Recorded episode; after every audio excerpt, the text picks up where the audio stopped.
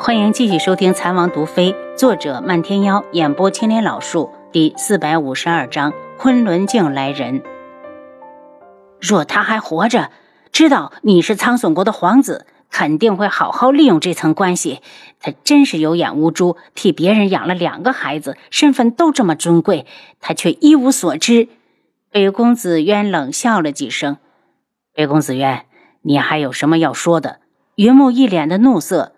落到你们手里，我无话可说。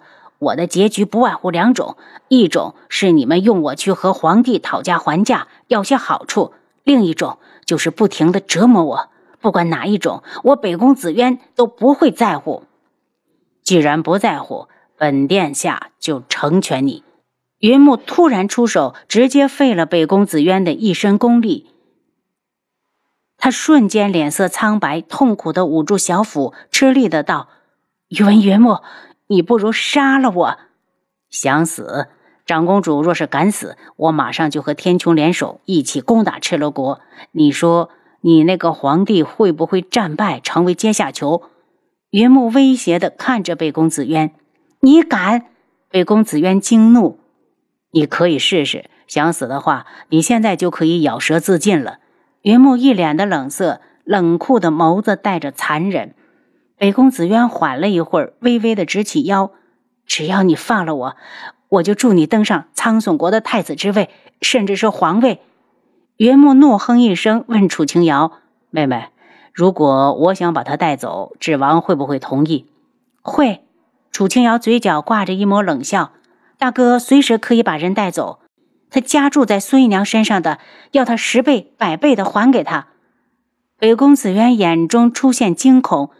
你们不能这么对待我，我是赤罗国的长公主。北宫子渊，人在做，天在看，你的报应到了。楚清瑶道：“你要是再敢大吼大叫，我马上去找几十名乞丐进来。”北宫子渊吓得立马闭嘴。大哥准备什么时候回去？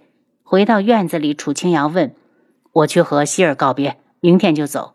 那我也明天回图门。”没准儿下半年我会去找你，嗯，你到皇城一定要去找我。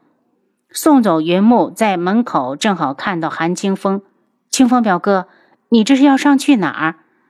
我就是要来找瑶儿的。韩清风笑着跟他进府。王爷在家吗？在。表哥找他有事。你也听祖母说了，旭宇是来京里寻亲的。这些日子我也帮着他找了，可是一直没有头绪。我听说智王的暗卫很厉害，所以想请他帮帮忙。旭宇是哪里人士？他的什么亲戚在京里？他是柳州人士，如今已经父母双亡。他娘临死前告诉他，他是捡来的孩子，当时被人扔在了道边，奄奄一息，便将他抱了回去。他脖子上有个银锁，落款是京中的金银坊。就因为这一块锁，就断定他是京城人家的孩子。京城每年人来人往，外地人也有可能买了金银坊的饰品。听说当时包他的襁褓上都是上等的料子，养母断定他出身非富即贵。当年的襁褓可还在？这是重要的线索。没了，他在来京的路上遇到了强盗，要不是正好被我救下，估计命都没了。韩清风一脸的可惜，锁呢？锁在逃跑的时候掉了。楚清瑶无力的叹了口气，这些重要的证据都没了，就算他真是京城人家的孩子，也不好查呀。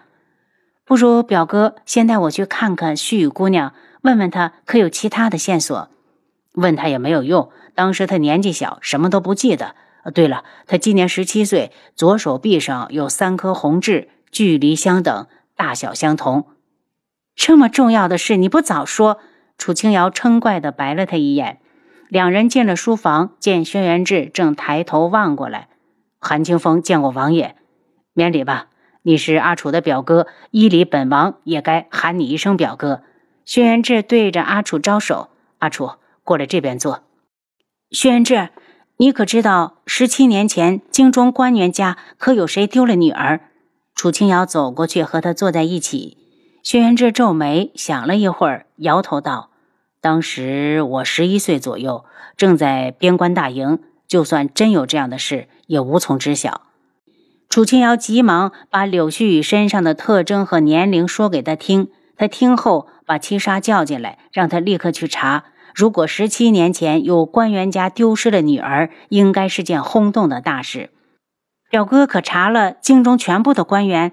嗯，查了。但是十七年前根本没有听人说有人家丢孩子。看来。七杀要做无用功了，如果查不到，就只能从那些富户人家入手。楚清瑶蹙眉，然后他又笑起来。表哥可以先把人娶进门呐，然后再陪他慢慢的寻亲。就算找不到，他在这边也不孤单，因为还有你和韩家。韩清风笑了笑，婚姻大事一辈子只有一次，我不想让他有遗憾，所以想尽量的在成亲之前帮他找到亲人。表哥如此的善解人意，须臾嫂子可真是有福气。楚清瑶说，然后一只大掌就附上他的，捏得他生疼。轩辕志的目光灼灼地盯着他。阿楚还在怪我，如果上次补办婚礼你还不满意，那就再置办一次。怎么会不满意？一想到他绞尽脑汁的骗他来拜堂，他就觉得心里暖暖的。那样隆重的仪式，一生有一次就够了。我很满意。他的脸发烫，像着了火。韩清风咳嗽了一声：“嗯，那王爷、王妃，我还是先行告退。”等韩清风一走，楚清瑶就捏了他一把。他没脸见人了，真丢人！当着表哥的面和他含情脉脉的对视，怕什么？我们是夫妻。轩辕志执起他的手，与他的食指相抵，然后一遍一遍地吻着他的手指。楚清瑶的身子一僵，他像被电流击中，又像有人用羽毛轻轻地撩拨着他。他的脸如同醉酒一般，慢慢地变得酡红。阿楚，你还真敏感。轩辕志满意的笑起来。滚！楚清瑶绝对是恼羞成怒。阿楚，你又要走了，我好舍不得。他抱住他，用力的嗅着他特有的芳香。他和阿楚一直是聚少离多，说起来都是他太弱，护不住自己的女人。最近他准备回师门一趟，想一想，这些年他都没有回去过，也不知道师傅他老人家能不能让自己进山门。当年师傅不准他十岁就回来上战场，是他偷偷下山。之后这些年就再没有回去过。转眼十几年过去，他真是不孝。我会经常回来看你。楚清瑶伸手摸着他光洁的下颚，他的脸很俊逸，带着立体，长长的眼睫毛不停地抖动，犹如两把小扇子在下方投下好看的剪影。薛元志抱着他，没再说话。直到他记起那天在吉祥酒楼碰到了天树老人和白锦，问道：“黄姐和前辈呢？不是来了京城？”我告诉他们我没中毒，他们便走了。黄姐还不结婚吗？没问。提起这事儿，轩辕志就气恼。白锦的年纪比他还大，天树老人也早就为他定了秦心远，可他愣是拖到现在。志，我想在京城。多放一点手里的药，对外可以象征性的少收钱，然后医馆里就不用放太多的药，这样就算靖主亲临也查不出毛病。大长老的事，他还是给他提了个醒。薛元志想了想，这个叫童无的人未必可信，那就麻烦娘子了。你负责拿药，我负责帮你揉手。两人说干就干，立刻找了间空屋子，开始往出拿药。一车一车的药品从智王府运出去，送到医馆弟子手里。楚清瑶这一忙就忙了半个月。半个月后，京城已经拥有了足够多的药品存货。七绝，你去春风阁告诉漫天妖，就说明天启程回独门。晚饭后，楚清瑶说：“王妃，属下马上就去。”在这半个月里，漫天妖过来一次，被他实话实说的打发走了。算了，还是我亲自去吧。他往出走，想挑样东西给花娘当贺礼。阿楚，这种事情让七杀跑一趟就好。他笑了笑，还是我去看看青姨，估计晚一会儿回来。他才刚走，七杀就从外面进来。王爷，昆仑镜来人了。是谁？坤二。